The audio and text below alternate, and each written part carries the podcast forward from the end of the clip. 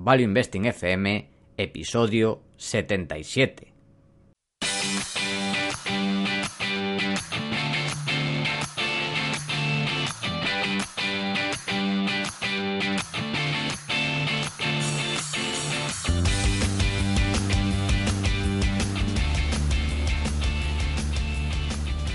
Hola, soy Paco Lodeiro. Bienvenido a Value Investing FM, el podcast semanal en el que te ayudaremos a sacarle partido a ese dinero que tanto cuesta ganar y ahorrar. ¿Cómo? A través del método de inversión más seguro, sensato y rentable, el Value Investing. Te recuerdo que si quieres empezar a sacarle partido a tus ahorros y no sabes por dónde empezar, tienes a tu disposición mi curso gratuito de introducción a la inversión en bolsa en la web www.academiainversión.com. Y yo soy Adrián Godás, colaborador de Academia de Inversión y fundador de Hacia el Danubio, el único blog donde encontraréis temas que van desde Dostoyevsky hasta minas subterráneas en el Congo. Esta semana tenemos otra de nuestras maravillosas entrevistas conocidas en todo el mundo hispanohablante y en esta ocasión tenemos a uno de los, mmm, ¿cómo decirlo?, dos tuiteros o blogueros más conocidos de la esfera española, que tenemos con nosotros a Adrián Hernández, conocido como Adri Bali. Hola chicos, ¿qué tal estáis? Encantados de tenerte aquí, Adri. Es un placer y un honor. Y bueno, para los que no lo conozcáis, pues decir que Adri lleva 20 años trabajando en el sector IT y es inversor privado desde 2016, autodidacta y como digo, uno de los referentes de la boliosfera española. Bueno, empezamos la entrevista como siempre haciendo preguntas un poco globales del pasado y la pregunta, la primera es, ¿por qué empezaste a invertir? Pues yo creo que igual es lo, mismo que todo el mundo, eh, buscando rentabilizar mis ahorros, lo típico. Eh, tenía ahí unos ahorrillos y vas al banco y te dice, bueno, te ofrecemos un depósito al 0,05%. Y dices, vale, vale, ¿y eso en euros al año cuánto es? Y dice, bueno, no es mucho, igual, si metes 10.000 euros, pues no sé, 10 euros. Y, yo, y, pretendes que te deje mi dinero por, por 10 euros durante 5 años. Entonces, claro, dices, esto no tiene sentido ninguno. Y pues eso, a mediados finales de 2016 empecé a curiosear cómo sacarle rentabilidad a mis ahorros. Y al final veía eso, que la renta fija te ofrecía una, algo muy, muy básico, igual un 1,5%, un 2%, y me parecía totalmente insuficiente. Eh, entonces al final, ya en un par de semanas incluso ya saqué la conclusión de que tendría que tirar hacia la inversión en bolsa, en renta variable, y ahí empecé empecé mis, mis pinitos ahí en, bolsa. Finales de noviembre de 2016 o así. ¿Y cómo empezaste? Eh, ¿Buscaste por internet? ¿Empezaste con algún libro? ¿Hubo algo que, que te marcara más, que recuerdes de, ese, de esos primeros pasos?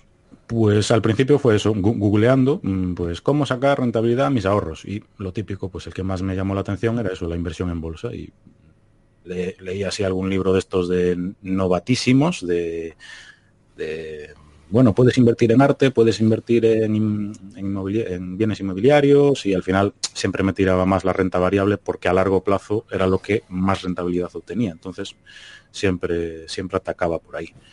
Y eso pues googleando un poco también veía que la gente pues solía comprar, bueno, solía, los que encontré yo solían comprar empresas sólidas, empresas grandes, empresas conocidas, eh, con ingresos estables y, estas cosas. Como por suerte no, caí en la trampa de Telefónica o Banco Santander, hmm.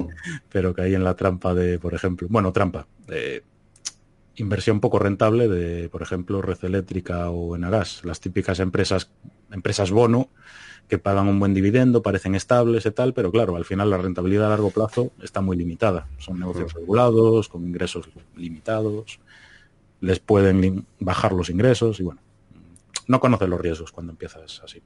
Al tuntún, de aquella invertida casi casi al tuntún.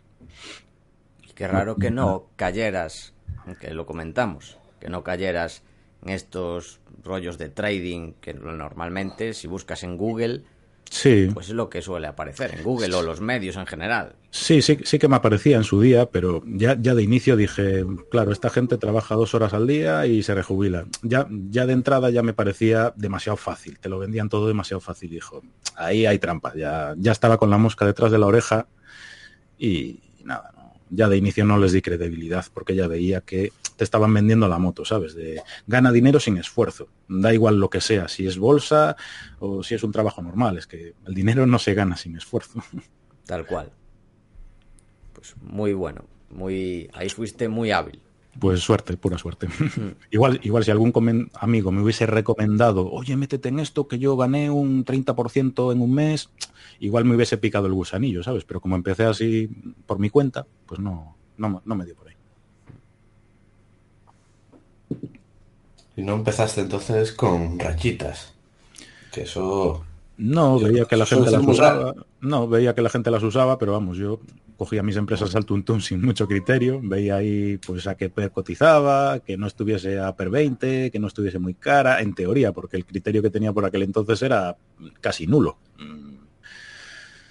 Y nada, veía que la gente que sí, que dibujaba ahí soportes, resistencias, no sé qué, y un montón de ondas, y no sé, no le, tampoco le veía mucho sentido a eso, ¿sabes? Lo veía un poco metafísico. ¿Y cuál dirías? Perdón, es, es, como la homeopatía de la inversión, eso de las rayitas. Muy buena analogía. Totalmente de acuerdo. Ojo, y no confundir con el análisis cuantitativo, porque hace poco también comenté con alguna gente el tema este del RSI, por ejemplo, y al final es un es algo medible, mide el volumen, perdón, mide el precio, la evolución del precio y tal, y eso es un es un indicador cuantitativo, entonces eso sí que me parece que puede ser útil. No sé hasta qué punto, pero puede ser una buena referencia. No hay que meterlo todo en el mismo saco, me refiero. ¿Y cuál dirías que es la lección más importante que has aprendido como inversor eh, en estos años?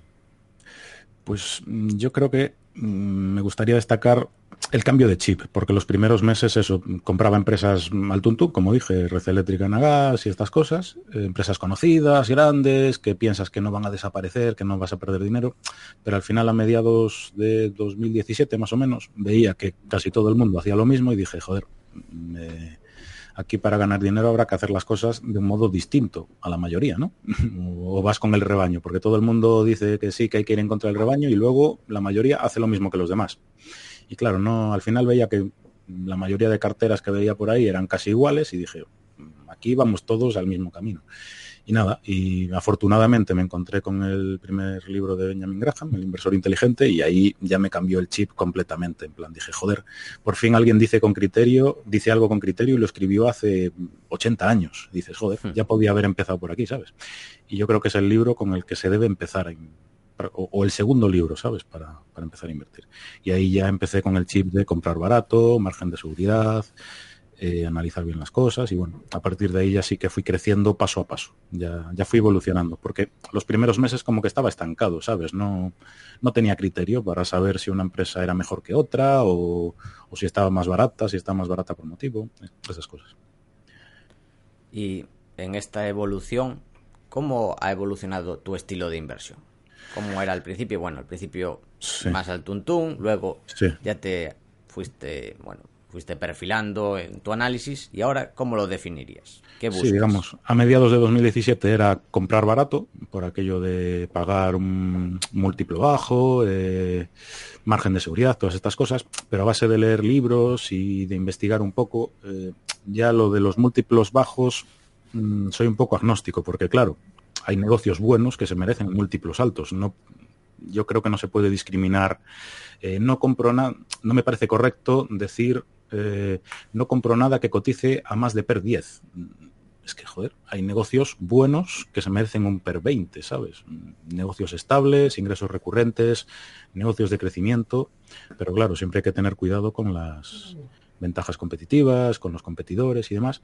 Y eso, sobre todo, a lo largo de 2018 ha sido hacia lo que he ido tirando. Porque claro, con múltiplos baratos hay muchas trampas de valor, eh, y aunque pagues un PER 10, puede ser un PER 10 virtual. Si le bajan los, los beneficios a la empresa, aunque la empresa siga perdiendo, vas a perder dinero. es que hay que andar, hay que andar con mucho cuidado, esquivando minas y, y aquí al final se trata de no perder dinero y, sacar buenos resultados. Entonces, no me gustaría ponerme ninguna etiqueta, sino comprar negocios de calidad a precios justos, creo que dice Buffett o algo así, ¿no? Mm, una cita mm. famosa de, Buffett. Sí. Mejor eh, negocios excepcionales a buen precio que negocios buenos a precio excepcional. Sí, pues algo así. Yo creo que mm. se podría definir como algo así. Y ahora ya, ya tiro más hacia ventajas competitivas. Ya no, al principio veía casi como una puñalada pagar un per 20, ¿sabes? Y ahora digo, bueno, hay empresas que sí se merecen un per 20 o, más, o un múltiplo de cash flow de 22 veces, como Constellation Software, por ejemplo. Entonces ya voy tirando más hacia calidad, ventajas competitivas, ingresos recurrentes y buenos negocios también que eso no quita de que invierta también en microcap, microcaps un poco oscuras y que pierdan dinero. O sea, un, poco de todo. Buscar valor donde esté. Sí, invierto en todo lo que yo crea, en todo lo que yo considere que a futuro va a valer más, independientemente de si capitaliza 50 millones, 5.000, un poco. Ese es mi objetivo. Hmm. Y pasando a otros temas ya más actuales, ¿cuál dirías que son tus fondos inversores de referencia? Como siempre, aclaro que vale de España, de fuera, eh, de, ahora y de siempre. Pues los dos con los que más me identifico a nivel nacional es mm, sin duda Valentum. Eh, Chus y Luis me parecen unos analistas y gestores excepcionales. Em, Aparte no, no tienen, ya no solo eh, porque tengan rentabilidad doble dígito durante los últimos cinco años, creo, creo recordar, si, corregidme si me equivoco, sino porque también no les cuesta reconocer errores. Aunque tengan una posición top 2, eh, mañana mm, detectan que hay algo turbio en el sector o que el management les dijo algo pero no, no fue del todo honesto, cogen el teléfono o la plataforma de, trading, venden y a otra cosa, ¿sabes? No, a nivel mm, comportamiento, ya no es solo a nivel analizar, mm, me parecen una referencia, una gran referencia. De hecho, conocí algunas, algunas de las posibilidades que llevo en cartera, las conocí a través de ellos eh, la famosa IPCO, mm, a principios de 2018, creo, en un vídeo de que hablaban de sus principales, de sus nuevas posiciones o algo así. Y dije, joder, si Valentum, que les gusta comprar calidad, se mete en una empresa súper cíclica, apalancada, mm, aquí tiene que haber valor. y ahí empecé a, husmear en, en IPCO o, Jim Group. Jim Group mm, creo que la conocí a través de ellos también. En su día no me subí al carro porque me parecía que estaba muy cara y a principios de año ya, dije, joder, la están castigando demasiado, esto es un buen negocio y, esas cosas. Y bueno, fuera de España me encanta la filosofía de, de Smith, de Terry Smith, de comprar buenos negocios a múltiplos razonables eh, y no hacer nada, el do nothing que, dicen ellos. Me parece una filosofía que a largo plazo lo van a hacer bien, porque aparte sus principales posiciones son, son grandes empresas con buenas ventajas competitivas, entonces yo diría que son mis dos referentes. En Estados Unidos no, no sabía deciros uno. Hay gente muy loca por allí. ¿Y podrías comentar cuáles son tus principales posiciones en la actualidad? Luego comentaremos algunas de ellas, quizás no las principales, pero otras que están no están tanto en el radar de la esfera española, que también es interesante primero las principales y luego hablaremos unas más originales y muy interesantes. Muy bien, pues mi primera posición es Jim Group, es en la que tengo mayor convicción y yo creo que vale bastante más de los 200 y pico peniques a los que cotiza últimamente. Mi segunda posición es Burford, que me parece mm, la típica empresa incomprendida, que mucha gente dice que es un black box y demás. Me parece que el castigo al que le están sometiendo es excesivo, que hay mucha desconfianza alrededor del negocio, pero el negocio va bien. Me parece el típico ejemplo de, sentimiento de mercado negativo o algo así. La tercera es eh, IPCO, International, International Petroleum, eh, que la tengo ahí mm, al ser, la tengo ahí por el management, por la asignación de capital, porque me parecen muy buenos en lo que hacen. La cuarta desde hace poco es Facebook, que aumenté hace poco con todo ese ruido regulatorio, que igual tarda años en producirse si es que se produce.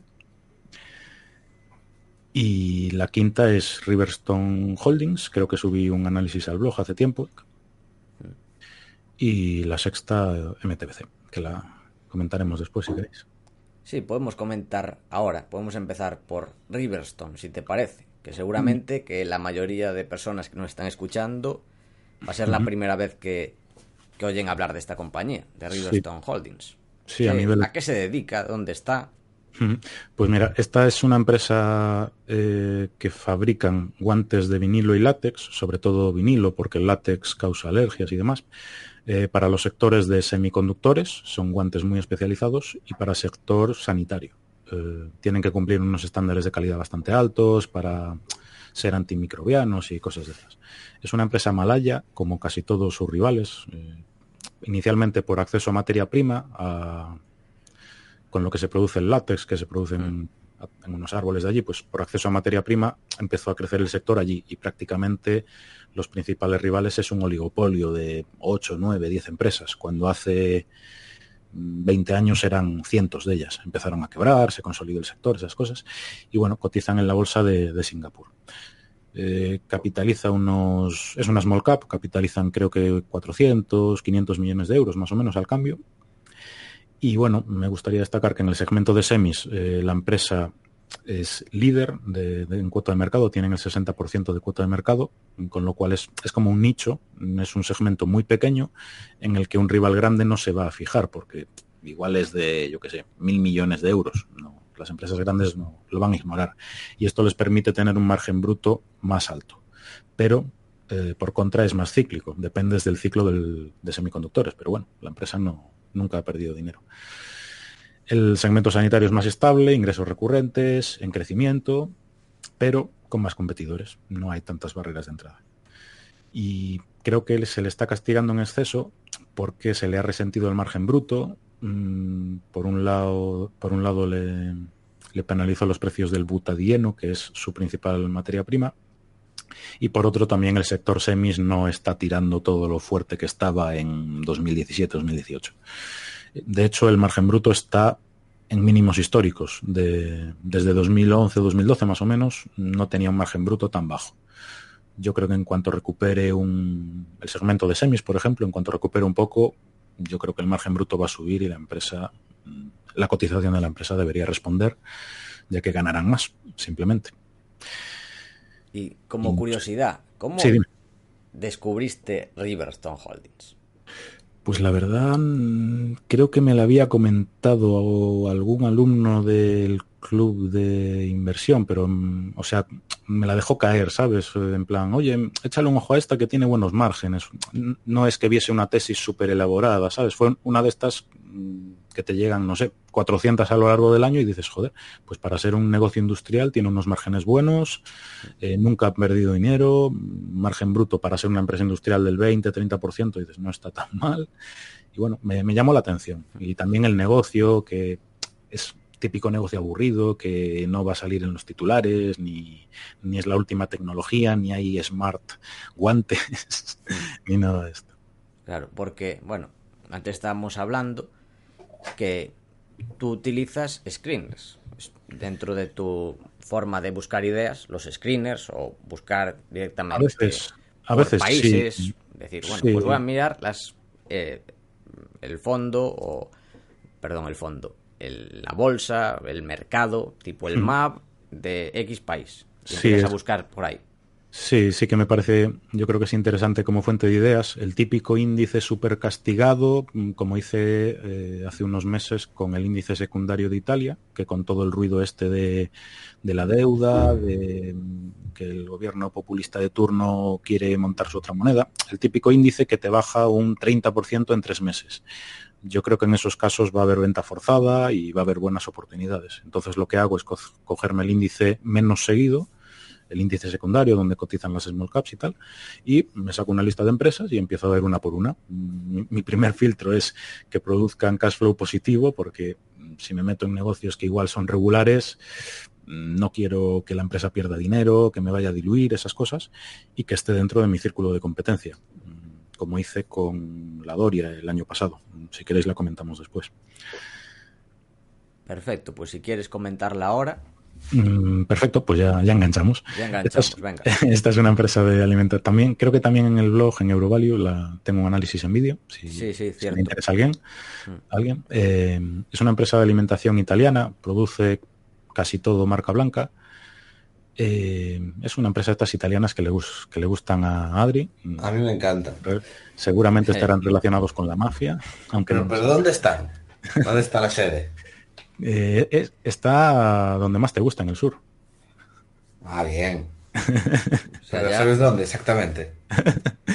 eh, joder, ahí, me pilláis de memoria, de memoria no, lo sé. A ver, sí, o sea, hay una industria mucho de alimentaria, cítricos y tal, mucho, muchísimo del sur, o sea. Sí, sí. Es ininvertible para Adrián. Eh, no, ya, o sea, ya no. ya. Ya no. No, no, no, no. O sea, totalmente, o sea, pero porque sé lo que pasa por ahí abajo y no. no. Ten claro que los márgenes que vas a ver no son reales. tendré, tendré cuidado y. Mire, estoy buscando, está en Angri. Ah. Angri. En la provincia de Salerno, región de Campania. Pues ya, ya no. Uf, empezamos en Campania. Uf. Uf. Mal asunto, ¿no? Ahí muy cerca de Nápoles. Claro, es que es eso, es la zona que. La Campania creo que es la zona de Nápoles. Creo que es la provincia sí, de sí. Nápoles. Sí, sí, está pegado a, a Nápoles. Joder, está justo. Hostia, transmite seguridad. Está al lado de Pompeya y el Vesubio. Hombre, si, si les Sí. pagas, si les pagas su parte, tienes protegido el negocio. ¿Qué más quieres? Al lado aquí de Nápoles. Sí, señor. O sea, me estás diciendo que el negocio lo controla la camorra. Muy bien. ¿Qué puede salir mal? Yo busqué uno por uno los miembros de la directiva y al menos no encontré ninguna noticia, ni ningún juicio, ni nada. raro. Pues claro que no vas a encontrar nada. Pero, pero ¿qué te crees que es esto? Ay, pues voy a tener que hacer contactos con la mafia, a ver, a ver que me, inf- que me hagan un due, due diligence de, de qué tal es la empresa. Ah, eso sí. Va a ser lo mejor. Pues eh, la castigaron mucho en bolsa porque en 2018 se resintieron los márgenes, sobre todo margen bruto, margen EBITDA, eh, porque sufrió presión en precios en, en los mercados de Reino Unido y de Italia, que también decreció el, el sector. Y además a todo eso se le juntó lo que os comentaba del ruido este del impago de la deuda y demás. El índice bajó un montón y no sé, bajó de 14 euros a 8 en, no sé, cuatro meses. Había bajado a 9, subió a 12, volvió a bajar a 8, o sea, un- un- una montaña rusa. Y nada, me parece que es un buen negocio al, tratarse de, alimentación. El sector está mm, al alza en, Europa. eh, en general, en la mayoría de países, la marca blanca le va ganando cuota de mercado a las marcas tradicionales. Y bueno, la empresa eh, envasa tomate, legumbres, zumos, salsas, de este tipo de cosas. Y la controla la familia Ferraoli, que supongo que estará ahí conectada con la mafia, ¿no? ¿No? ¿Tienes, O sea, ¿tienes no, o sea, referencia no de la familia, la familia, la familia Ferraoli? A ver, o sea, si eres rico en esa zona, tienes que conocer a mafiosos, sí o sí, o sea. O sea, es una ley no escrita. No. ¿Cómo era familia? Ferraoli. En italiano no sé cómo se pronunciará y ya, ya se me escapa. A ver, voy a buscarlos a ver si encuentro. Tienen, controlan el 63% de las acciones de la empresa. Y bueno, eh, como punto negativo, yo creo que es mm, el mayor riesgo, entre comillas, de la empresa es que eh, las grandes superficies en ciertos países tienen gran poder de negociación, como es el caso de Reino Unido, que hay como cuatro grandes grupos alimentarios y claro, ahí tienes que pasar por, su, por, el aro, mm, si no, no vendes. No, no puede ser todo bonito y maravilloso, de ahí que cotice igual a per 10, per 12. Eh, la empresa desde hace ya cosa de un año más o menos eh, presentó un plan estratégico para hasta 2021, creo recordar, que se centra en mejorar la, la eficiencia, tanto a nivel logístico como en, en un superalmacén que tienen allí en Reino Unido, como a nivel utilización de las fábricas, que cerraron una fábrica, creo que estaba muy cerca de Nápoles. Ahí igual hubo problemas con la mafia y les obligaron a cerrarla, no sé. Igual, Eh. me, igual me, me están vendiendo la moto. Y la, la producción de esa fábrica que era pequeñita, la trasladaron a otra mm, para aumentar el porcentaje de utilización. Mejoras, ahorras costes al final. Y bueno, eh, lo que os comentaba, el margen EBITDA se resintió, creo que sobre al, cayó al 7% en 2018 más o menos. Yo creo que con, la, con que la empresa vuelva a un margen del 9%, que ni siquiera es su máximo histórico ni, ni de lejos, yo creo que con, con, eso ya ofrece un upside más que considerable. Y bueno, eso es un poco lo principal que me, que me llama la atención de esta empresa. ¿Queréis que comentemos alguna más? Eh... Pues yo creo que hay un par de ellas, o tres bastante interesantes. Eh, MTBC, otra que posiblemente los oyentes la escuchen por primera vez, que se dedica a esta empresa. Y también, por curiosidad, ¿dónde o cómo la descubriste? Porque la Doria fue con un screener en Italia, o buscando... El índice, el índice secundario, sí me, me, des, me despiece el índice secundario y las empresas que sobrevivieron a la criba, pues al final me quedaron 5 o 6. Es lo que hago a veces. Y bueno, MTBC, eh, recuerdo que la descubrí porque creo, creo que había sido en Twitter que alguien había colgado un listado de las empresas cotizadas en el Nasdaq eh, que estaban eh, con gran que el fundador todavía estaba dirigiendo la empresa, algo así era el listado y era una lista de yo que sé, de 100 o 200 empresas y me, anoté, aparte estaba lo típico en formato imagen, me anoté una por una y me fui viendo una por una cada empresa. La mayoría eran lo típico, chicharracos biotech, de estos que como no estés especializado en el sector vas a ciegas y Mm, me, anoté, las que sobrevivieron a la criba fueron las que iban aumentando ventas, iban mejorando los márgenes y negocios que pudiese entender, claro. Y MTBC mm, crecía año tras año, siempre. Los márgenes también iban mejorando, la empresa perdía dinero, generaba, no generaba free cash flow, pero veía que los márgenes estaban expandiendo y por eso me pareció un caso interesante para, seguir. No, no conocía el sector, eh, se dedican al, a la facturación, al, ciclo de facturación de médico, eh, le ofrecen, digamos, a especialistas, a hospitales, por ejemplo, eh, software para que el hospital reduzca su carga administrativa de trabajo.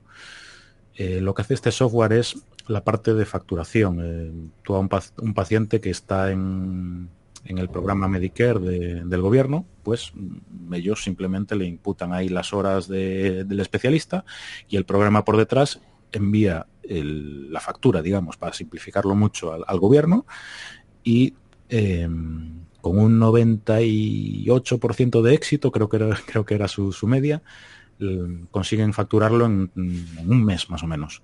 Entonces, esto lo que les aporta son ingresos recurrentes. Al final dependen del sector sanitario. Facturan a gobierno y aseguradoras. Entonces, son ingresos recurrentes, sector en crecimiento y por otro lado la empresa complementa su crecimiento orgánico, que es muy limitado, igual es del 1 o 2% anual, lo complementa con fusiones, con, compras, con compras de empresas, con adquisiciones y me gusta que sean disciplinados en los múltiplos que pagan. La empresa cotiza igual a MTBC cotiza igual a una vez y media ventas, a 1.5 ventas más o menos, y compra empresas a 0.5, 0.6 veces ventas, con lo cual al integrar esas ventas en la matriz, en MTBC, ya te hace como un re-rate automático el mercado. Esas ventas que antes estaban valoradas a 0,5, de repente están valoradas a 1,2, a 1,5, lo que sea.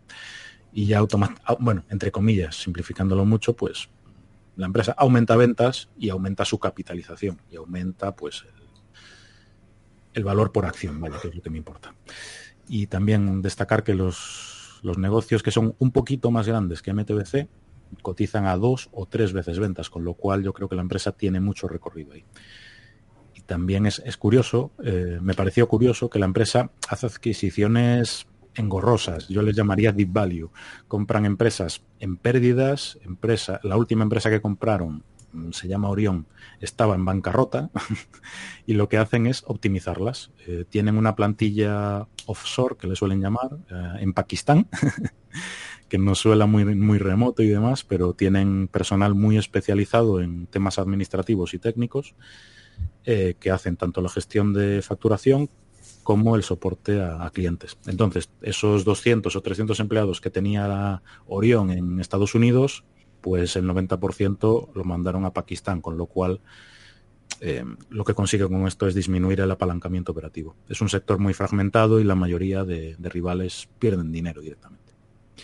Y bueno, destacar también que el, CEO, perdón, el actual presidente, que ya no es CEO, eh, controla el 47% de las acciones, con lo cual la alineación de, intereses está, está más que asegurada. Y además puede haber... me enrollé mucho. Puede haber costes de cambio, ¿no? ya que te acostumbras, no sé cómo de complejo sea el software. Puede, sí, yo creo que hay cierto, cierto switching cost ahí, porque al final, si eres un hospital, te quieres dedicar a lo tuyo y no a cambiar tu software. Pero bueno, tampoco es una barrera como un ERP, no es como cambiar de SAP a Navision, por ejemplo, ¿sabes? No, hmm. no es tan fuerte, pero algún, algún nivel sí que sí que puede haber. Hmm. Algún nivel de switching cost. Si es algo que te funciona, es complicado hmm. que te venga un competidor que te cobre, porque además un precio inferior hmm. va a ser complicado. Esto es más o menos. Ellos cobran una comisión que está en el rango bajísimo de, los rivales. Por eso, entonces. Ya me aseguré, ya me aseguré de ello. Claro, entonces va a ser complicado que alguien se cambie a otro si ellos lo hacen bien. Eso creo, y por lo menos el historial es, es lo que creo que dice.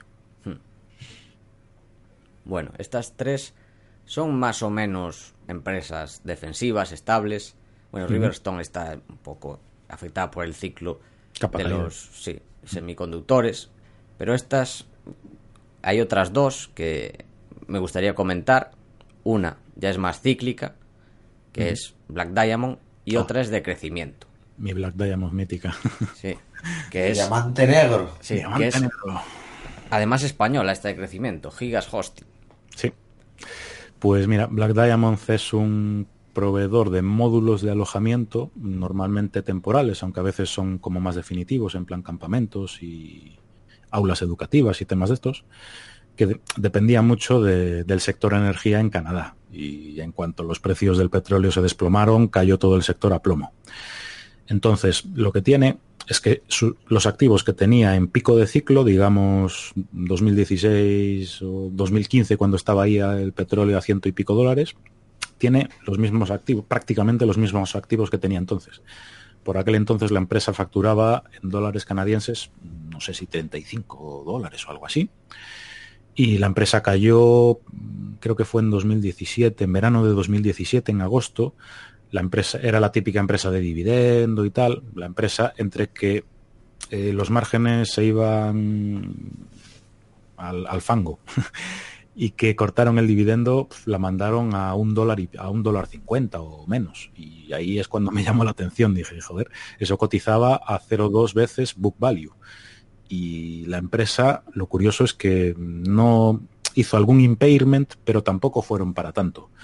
Y lo que me llamó la atención es que la empresa casi casi, casi cada trimestre vendía activos, vende, vende activos por encima de su book, value. Entonces dije, joder, esto incluso está, su book value está infravalorado incluso. Y dije, bueno, pues yo creo que aquí el el downside está limitado porque esos activos están ahí, no requieren un CAPEX monstruoso, solo un mantenimiento básico.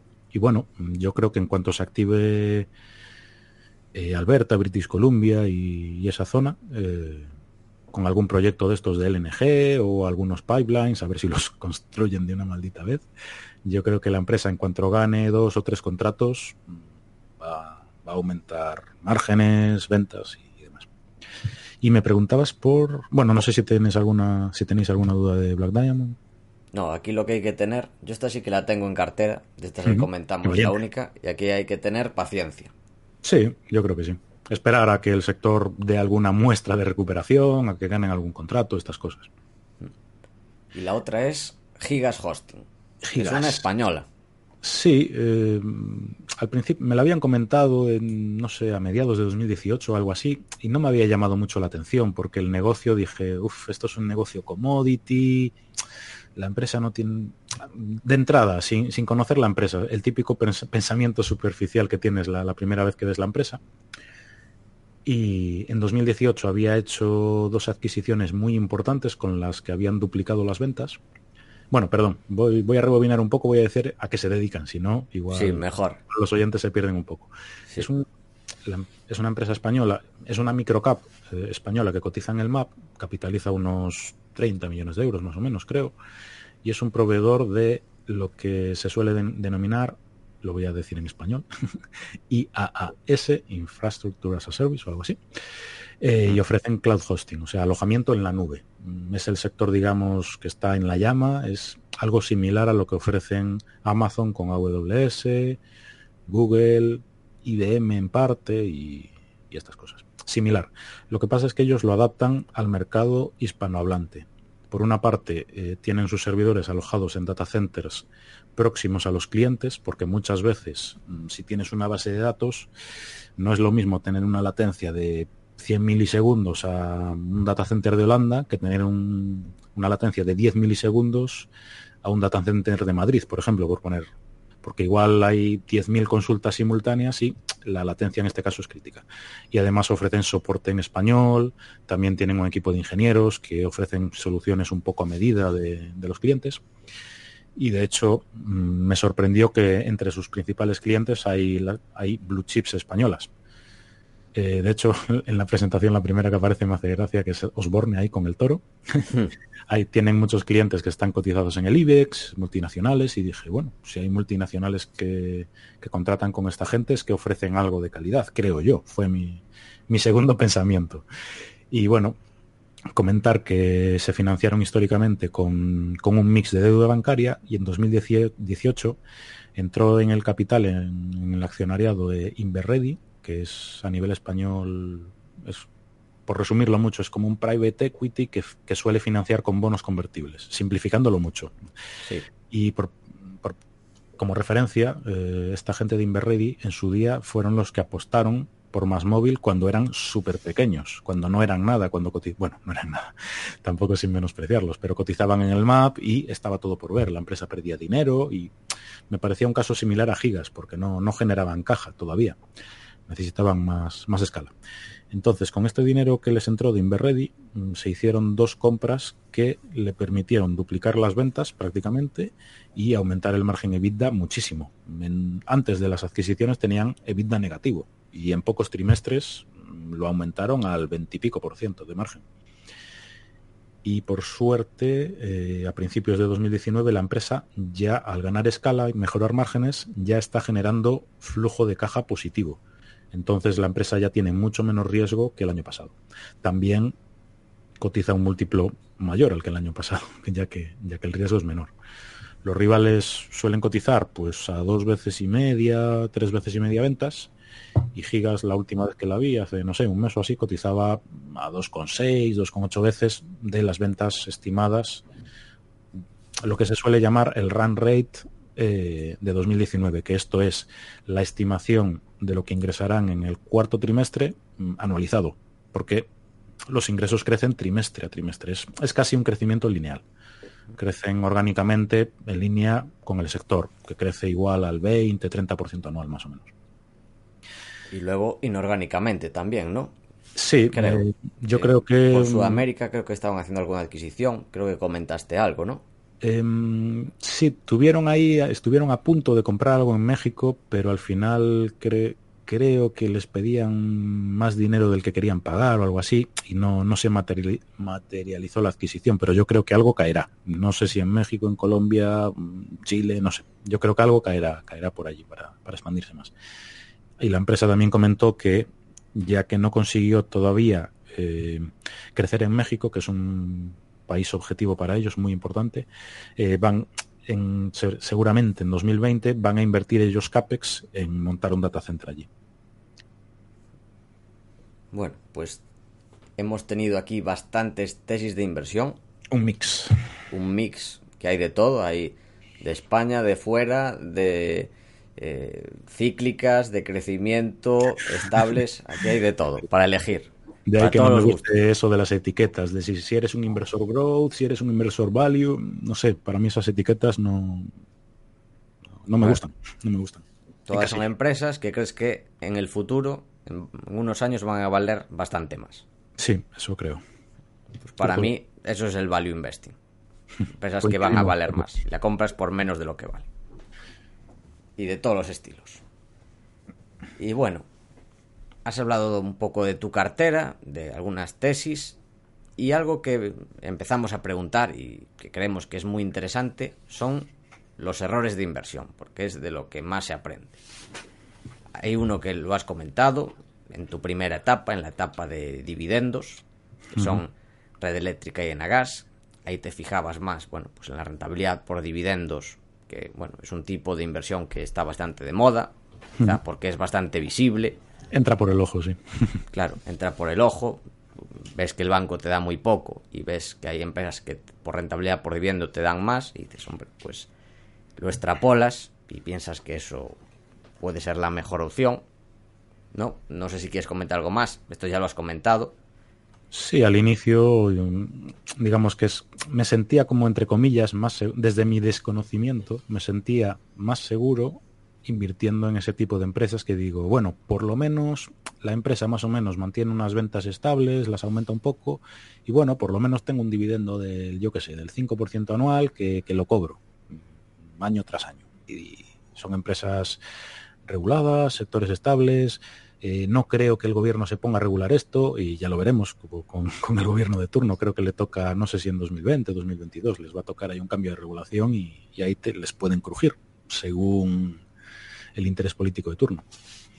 Y al final me di cuenta, afortunadamente en poco tiempo, en seis meses o en menos de un año, me di cuenta de que esa inversión a largo plazo me iba a dar una rentabilidad muy limitada. Si el SP500 da, no sé, un 10% anualizado desde los últimos 10 años, pues esta inversión me iba a dar un, no sé, un 6, un 7% con suerte y además mm, dándole parte de mi dividendo al gobierno, porque al final no perdona el 19-20% de, de retención anual. Y digo, joder, al final estoy invirtiendo aquí para el gobierno si, si cobro dividendos. Claro, porque es el problema, la fiscalidad de los dividendos en España. Hmm, sí. Por ejemplo, en Reino Unido, que como sabes son unos talibanes del dividendo, lo que tienen es que pueden crear eh, como cuentas de tributación diferida. Entonces, bueno, pues digamos que no se penalizan los dividendos como en España. Tiene más sentido de ahí, de ahí que les guste tanto el dividendo ahí de... Pero de todas formas, tienen un problema. Cuéntame. Que a pesar de todo eso, pues tienen un problema, ¿eh? O sea... Con los dividendos, dices. Sí, sí, un problema muy serio. Sí, están obsesionados. O sea, da igual que sea una empresa que con una rentabilidad sobre el capital altísima y que puedan reinvertir. Ellos lo que quieren es el dividendo. Sí, ya está. Sí. De hecho, muchas veces, aunque la empresa crezca al 25% anual, dicen, joder, pero es que paga un dividendo del 0,8%, tiene una rentabilidad por dividendo del 0,8%, esto es muy poco, ¿no? La, descarto. Y, joder. y hay, inversores así. Bueno, esta fue tu primera etapa, la etapa de dividendos. Luego hubo una segunda etapa, la etapa de novato, la etapa de mirar mucho el PER, ¿no? ¿Qué errores tuviste por ahí en esa época? Pues lo típico de eh, intentabas lo, típico, veía que la gente decía, bueno, intenta no comprar per 20 que es caro. Y digamos que esa era como mi referencia inicial, ¿sabes? Lo que lees de otros, que igual tampoco tenían criterio, pero al final era, era lo que leía por ahí, lo que encontraba. Y nada, por ejemplo, pues por destacar alguna versión con la que no estoy nada contento, en su día eh, compré H&M, lo típico, siempre me gustó Inditex como empresa, pero era la típica empresa que crecía año tras año, estaba siempre súper cara, de aquella no sé si cotizaba per 35 o algo así. Mm. Y dije, bueno, pues aquí tenemos a un comparable, H&M, el negocio crece, tal, no está tan mal. Eso pensaba yo. Eh, y claro, al final pasaban los trimestres y la empresa siempre tenía problemas. Las ventas comparables eran negativas, cerraban tiendas, los márgenes se resentían. Y yo veía eh, que con la empresa en cartera el negocio estaba declinando, pero como que le iba dando largas. Digo, bueno, a ver si el trimestre que viene mejora, a ver si el siguiente año mejora, y tardé demasiado en venderla y en reconocer el error también. Eso fue como un doble error. Un doble error al seleccionar la empresa y al tenerla demasiado tiempo en cartera. El, el, famoso sesgo de anclaje. A ver si recupero lo que invertí inicialmente. No sé si la había comprado a no sé, por, lo digo de memoria, igual me equivoco, 250 coronas y estaba ahí, el subconsciente quería recuperar ese dinero, ¿sabes? De aquella no, es muy complicado, sí. El, anclaje no, no, sabía ni que existía ese sesgo psicológico, ¿sabes? De, de, aquella, por aquel entonces. Y también había metido la pata con Pandora, que es la, no sé si la conocéis, es la que es como joyería, que hacen brazaletes, sí. pulseras, colgantes, estas cosas. Y que fue la típica marca que se puso muy, muy, muy, muy de moda durante varios años, creció a saco y no sé, a partir de 2015 empezó a, a decre bueno, a decre no a decrecer, sino a crecer menos y eh, es que al final eran todo problemas. La empresa decía, no, bueno, es que en China hay un black market y nos están copiando las, las pulseritas, pero estamos sorpresa. tomando medidas. Sorpresa, en China copian cosas. Y dije, joder. Y nada, aquí un poco también lo mismo. Eh, tardé demasiado en vender, intentando a ver si algún trimestre remontaba, tal y cual. Y al ser un mal negocio, una marca que estaba perdiendo fuerza y demás, al final no, el management siempre intenta poner, eh, bueno, nos bajan los márgenes, pero nos estamos expandiendo, mm, yo qué sé, en Australia. Y al final el management siempre intenta maquillar mm, los malos resultados y hay que ser, hay que tener como una visión muy, muy independiente y, y cuando la tienes en cartera es complicado porque lo que quieres es no perder pasta. Entonces hay que, hay que ser muy crítico cuando lees los resultados de la empresa.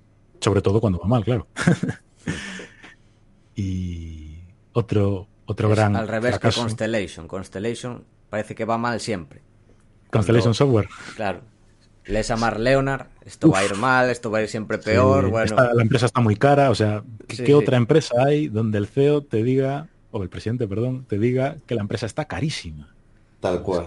Es que no, no me he encontrado ninguna otra.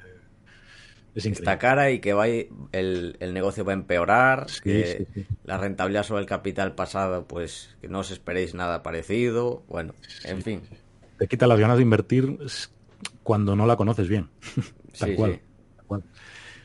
Y otro gran fracaso fue WPP, que es una empresa del sector publicitario, mmm, cotizada en el Reino Unido. Era, yo era creo que la segunda más grande a nivel mundial. Y aquí me dejé llevar un poco por la historia del negocio, que siempre crecía, que tiene clientes muy conocidos, blue chips y demás. La empresa te decía que la relación entre proveedor y cliente era muy importante y tal. Cual. Y el negocio, el sector, mejor dicho, no paraba de declinar en, en casi todas las geografías. Igual Asia un poquito menos, pero el sector declinaba y declinaba y dije, bueno, no será para tanto, será algo puntual. La empresa siempre te decía que estaba intentando expandirse, que esto mejorará, que se está reestructurando, bla, bla, bla. Y nada, la empresa se resentía. Bajaban las ventas comparables y demás. Un poco lo mismo que los otros casos. Esperé demasiado para reconocer el error y para vender. Entonces lo único que haces con esto es perder más. Intentando recuperar, al final pierdes más. Es, el sesgo de anclaje es, es criminal, ¿eh? es una pasada. Sí, sí. Siempre está ahí. Aunque lleves ahí años, siempre está ahí. Creo que no hay nadie que haya invertido y que nos esté escuchando que no lo haya vivido, este sesgo, el anclaje. Es de los más duros que hay. Es fuerte, ¿eh? es como tener una piedra encima que no te deja darle al sí, botón sí. de vender. Es una pasada. Y bueno, esto es, fue en tu etapa novato, más cuando buscabas más los múltiplos. Y en tu última etapa, la etapa value, también tienes algún error. Sí, eh, es decir, el value lo descubrí entre comillas, no sé si en mediados de 2017 y de ahí poco después ya había comprado Revolution Bars. Es curioso este caso porque en 2017 casi dupliqué mi inversión. Inicialmente la empresa había presentado un, venía de cotizar a 200 y pico peniques. La empresa presentó un profit warning de que igual iban a ingresar un poquito menos de lo esperado. Le pegaron un menos 50% en, no sé, en tres días, en, sesión, en tres sesiones. Típico y, británico. Sí, sí, el, el típico warning, británico. toma, menos 40, menos 50. Sí. Aquí en España igual te meten un menos 8 y allí un menos 50 para que aprendas. Sí, sí, o sea, es una cosa brutal. ¿eh? No perdonan, en Reino Unido no perdonan, es increíble. Y nada, la empresa entonces cotizaba no sé si a ciento y pocos peniques y dije, bueno, el negocio está creciendo, las ventas comparables aumentan. La miré como más en detalle que todas mis anteriores inversiones. Y dije, bueno, el negocio tiene buena pinta, mm, aumenta ventas, el margen EBITDA está bien, no tenía deuda de aquella, tenía caja neta, entonces te da más seguridad, aunque el negocio no era súper bueno, que era una cadena de restaurantes. dices, bueno, pues no, no pinta mal. Y tuve muchísima suerte porque no sé si fue en agosto incluso o, septiembre, eh, una empresa privada le hizo una oferta pues por 200 y pico peniques y claro, la cotización le siguió y vendí pues el primer día, no sé si a 209, 210 peniques o algo así y fue pura suerte. Lo que ocurrió entonces eh, es que la directiva recomendó vender, pero en la junta anual de accionistas los accionistas lo rechazaron. dimitió el CEO eh, y bueno, le empezó a caer en bolsa otra vez, tal. Y unos meses después dije, bueno, esto ya vuelve a estar a un precio interesante, pero la empresa por aquel entonces tenía ventas comparables negativas. Y ese fue el error, haber, haber entrado de nuevo en el negocio cuando, las, cuando el negocio ya estaba declinando. Y dije, bueno, yo creo que esto lo, van a opar, eh, el negocio iba bien, con lo cual eh, yo creo que van a volver a las ventas comparables positivas porque sí, porque lo decía yo, porque lo pensaba yo, ese era mi pensamiento, mi tesis, entre comillas. Hmm. Y al final pasaban los meses, pasaban los trimestres. No, bueno, eh, recuerdo el trading update de, principios de 2019, creo que fue, que decía, bueno, las ventas comparables del cuarto trimestre fueron, no sé, decía el menos 8%, que es la hostia para un, una cadena de restaurantes, es durísimo. Y te decía, bueno, pero... Eh, como decían, eh, pero en la última semana de Navidad, que es crucial para el negocio, las ventas comparables aumentaron un, no sé, un 4%. Como que te iban dando esperanza, ¿sabes? De que mantuvieses ahí, que esperases, tal.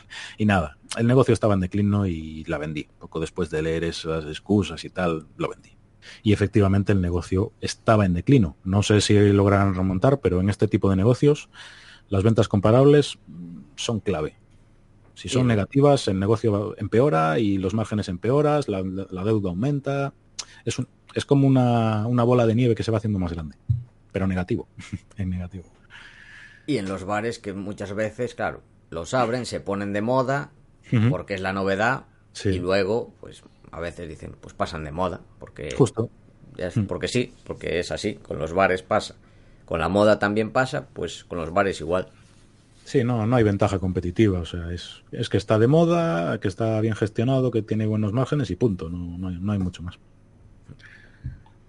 Yo creo que ahí la directiva dejó de lado el negocio con todo eso de la OPA. Dijeron, bueno, esto ya está vendido, nos vamos a forrar todos y pasaron del negocio, porque no fue, fue hacer la OPA y poco después ya mm, ventas comparables negativas. Y así fue. Mm. Triste historia de ganar y perder con la misma empresa. Mm. Otra relacionada. Sí. ¿Qué ibas a decir, Adrián? No, eso, relacionado de otro error que es muy interesante, porque además yo usted lo, lo había mirado porque, y no sé si te lo había comentado, lo, de Cathedral. Cathedral. No, yo iba a comentar otro relacionado con el alcohol. Ah, vale. La que queráis. Son los, Venga, Paco, habla, habla tú de, de, una de las empresas con un nombre más gracioso que he visto. Las bolas de Lucas. Las bolas de Lucas. Lucas Balls. Porque he aprovechado para,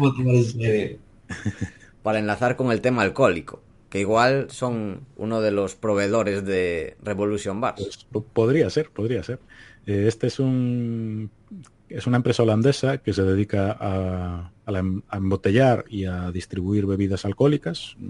tiene parte de ginebra, parte de soft drinks y licores y tal. Y, Antiquísima, por cierto. sí, de año 1500 y pico fundada. Sí, es súper, súper, súper antigua. El CEO tenía una participación muy significativa. El principal accionista era otra empresa del sector también. Y dije, bueno, eh, lo que ocurría con esta empresa es que se estaban, tenían un nuevo producto, un acuerdo para distribuir un nuevo producto llamado Pasoa con dos S y que se estaban expandiendo en Estados Unidos y, el que al, parecer lo estaba petando. Se estaban expandiendo a distintos estados sin poner gran capital, o sea, simplemente llegando a acuerdos con distribuidores locales. Oye, mm, distribuye mi producto, aumentamos ventas y demás. Y mi tesis, entre comillas, mm, básica era que aunque el negocio, el resto del negocio se mantuviese plano en Europa, por ejemplo, solo con, con, la, con el aumento de ventas de, Estados Unidos, dije, joder, con que aumentarán las ventas, el margen, aunque se mantenga, va a aumentar el beneficio y, y, aunque el múltiplo sea el mismo, la empresa valdrá más. Esa era mi tesis básica. Y por desgracia, aunque las ventas en Estados Unidos aumentaban, el negocio en Europa empeoró. Entonces, lo comido por lo servido. Las ventas que aumentaron en Estados Unidos sirvieron para tapar un poco el bajón de Europa. Y yo creo que la empresa eh, no tiene marcas de peso, son marcas normales del montón, de 10, 20 euros. Y al no tener ventaja ahí, yo creo que siempre va a estar cojeando por algún lado. Si miras las empresas buenas del sector de esto alcohol, son cañones. Y claro, pensaba que Lucas Bols igual no tanto, pero dije, bueno, pues no, no pinta mal, están expandiendo el producto, pero al final, si no tienes ese poder de marca o si no estás en un sector en crecimiento, porque por ejemplo el whisky está creciendo a saco, por ejemplo, en Europa, y hay otros alcoholes que, que están decreciendo. Entonces hay que mirarlo todo en detalle, no, no se puede simplificar tanto, tanto las cosas. Bueno, dejo a Lord Excavadora hablar de materias primas, que lo está deseando. Como debe ser. que para el que no se haya dado cuenta, en este podcast estoy hablando muy poco, y es porque vengo de una resaca filosófica, de, haber estado leyendo hasta las tantas sobre a Edmund Burke y a Thomas Paine, a Thomas Paine, y uff, estoy reventado. Bueno, hablar de materias primas cura la resaca filosófica, es lo que dicen. Exacto.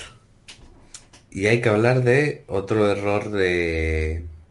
No, Adri, de Cathedral. Sí. explicar un poco qué es? Pues es un driller horizontal, simplificándolo mucho. E, era una empresa muy pequeñita eh, y bueno, lo que había visto del sector era que los rivales prácticamente todos estaban súper apalancados, bueno, perdían dinero para empezar y además estaban apalancados, con lo cual dije, buf, estos van a sufrir todos, voy a ver el que, el que tiene el balance más sólido.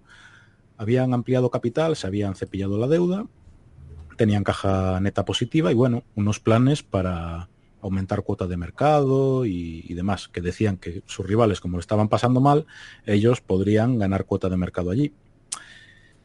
Y hemos sido engañados, como dice el MMS.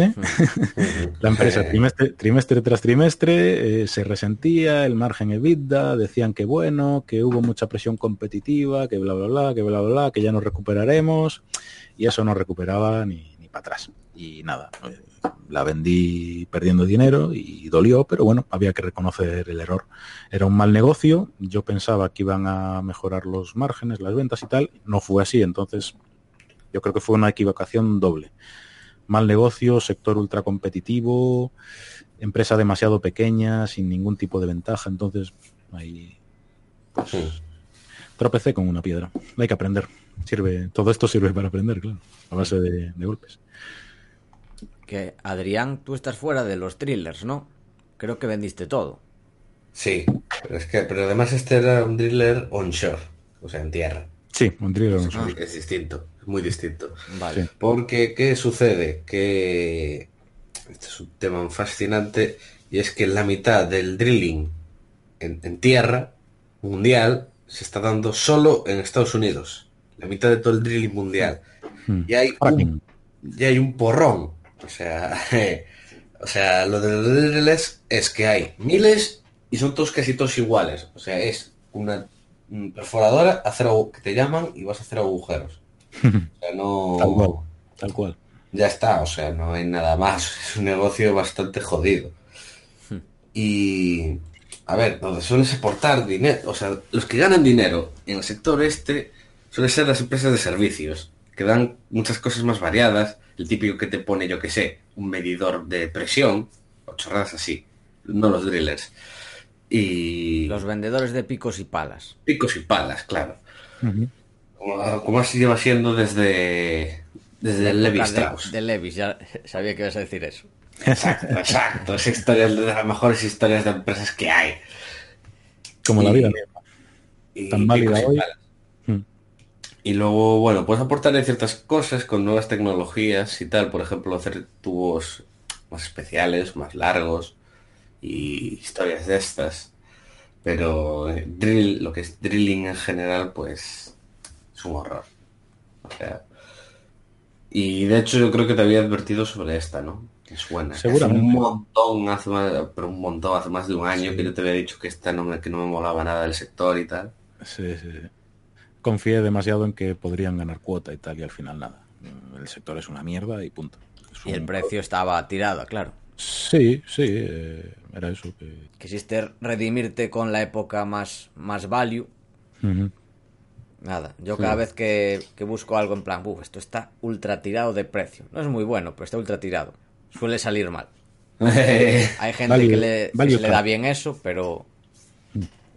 yo también no suelo invertir mucho dinero en este tipo de empresas tan ultra baratas. Sí, por, suerte era una era la posición más pequeña de, mi cartera, porque es de, es de, estas típicas inversiones. Bueno, más o menos, yo creo que los errores que hemos comentado, eh, por suerte, la mayoría eran posiciones pequeñas porque mi, mi, convicción en la inversión tampoco era muy grande. Dije, bueno, vamos a meterle aquí, yo qué sé, un 2% de cartera y conforme vaya conociendo el negocio y tal, ampliamos. Y yo creo que solo en un caso había ampliado o algo así. Entonces, dentro de lo malo, el asset allocation, si lo queremos llamar así, eh, no fue desastroso. Porque si le llego a meter el 10% alguna, el daño habría sido muy doloroso. Y de por vida. Eso es importante, hacer experimentos con, con gaseosa. Tal cual. Sí. Y bueno, pues llegamos a las preguntas finales y es eh, ¿qué has aprendido este último año? Pues creo que lo comenté un poco al principio. En 2018 me sirvió un poco para dejar de fijarme tanto en múltiplos bajos y fijarme más en la calidad del negocio. Y conforme la calidad del negocio sea buena, pues entonces digo, bueno, vale, esto merece un múltiplo alto o esto merece un múltiplo de mierda, para, entendernos. Yo creo que ese fue mi, gran cambio de, 2018.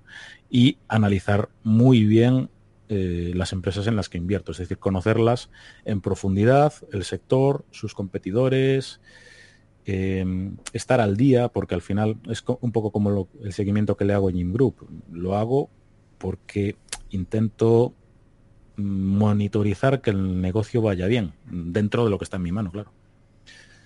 Es un poco lo que ha cambiado. ¿Y qué estás intentando aprender en estos momentos? Puedes hablar de algún sector o de, bueno, algo en general, lo que tú creas. Pues mm, no tengo así nada específico. Eh, sigo leyendo. Ahora ya no leo tantos libros en plan value, sino libros más en plan behavioral, eh, comportamiento, psicología del comportamiento y demás, eh, todo este rollo de Kahneman y, similares. Y estoy tirando un poco por ahí, porque al final muchos inversores, muchos grandes inversores dicen que invertir es un 5% conocimiento y 95% comportamiento o algo así. Y estoy un poco tratando de curtirme a nivel psicológico, de comportamiento, de no cometer errores, de de controlar las emociones, tanto a la hora de comprar como de vender. Y, al final es parece fácil cuando lo lees, pero hmm. cuando lo vives mm, es, jodido. es jodido porque siempre tienes una excusa para dejar la empresa en cartera y esas cosas. Sobre todo para a la hora de vender algo en pérdidas. Es, lo más jodido. Hmm. Y es algo que estoy tratando de, mejorar y de, y de aprender, seguir aprendiendo. Y llegamos a la pregunta final que aquí ya puedes tenerte lo que quieras. Consejos y libros para novatos. Para novatos, pues bueno, eh, es un cliché, pero es que el inversor inteligente es imprescindible leerlo. Se pueden, si, quieren, si quieren, que se lean la parte de los bonos de carrerilla, porque está bastante obsoleta, pero la parte de margen de seguridad, de comprar barato y demás, yo creo que es imprescindible. Eh, libros para novatos. Para novatos también yo les recomendaría leer sobre inversión pasiva, porque cuando no tienes un conocimiento suficiente para invertir, mm, tu dinero va a correr menos riesgo mm, de pérdida si te metes a un índice. Hay mucha gente que critica la inversión pasiva en plan, bueno, pero es que si te compras un índice, también te compras las empresas malas ya, pero las empresas malas igual es un 1% del índice o un 5%. Y si te indexas al SP500, entre comillas, te garantizas el rendimiento del índice, que a 10 años ha sido del, no sé si del 10% anualizado los últimos 10 años o algo así. históricamente, no sé, los últimos 100 años no sé si es un 8%, pero bueno, es una rentabilidad mm, maja. No, no es un 15% como nos gustaría a muchos, pero bueno, oye, que para quien está empezando puede ser un rendimiento muy bueno. los libros de Vogel, por ejemplo, eh, podrían ser una, buena referencia. Estuvo esta semana de oferta en, Amazon. Ah, sí, Kindle. En, Kindle a un euro y pico. Sí, yo me lo pillé, de hecho. claro, es un clásico. Y yo creo que para quien está empezando, mm, yo le recomendaría incluso eso, porque de inicio llama mucho la atención lo de escoger el stock picking, elegir acciones. Esto de cuando tienes el desconocimiento dices, bueno, esto no es tan complicado, te compras una empresa conocida y a, vivir, pero luego este, el, mundo real no, no, es tan fácil y, hay que tener conocimiento y echarle horas y, vivirlo, es, es difícil. Mm. Sin, embargo, te compras un índice y te puedes olvidar, no tienes ni que monitorizar la cartera, ni que seguir el sector, ni, nada. Exacto. Y también está el falso dilema entre activa y pasiva que ya lo he comentado aquí varias veces. Tú puedes tener una parte de tu cartera en índices y otra parte en acciones. Sí.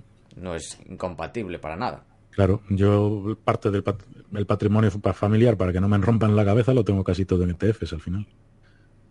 Porque si les digo que me compro una petrolera, me van a estar rompiendo la cabeza eh, todos los días, en plan, oye, que, que escuché en el telediario que bajó el petróleo, que no sé qué. Entonces, no sé, yo creo que es lo más apto para, para ese tipo de inversor.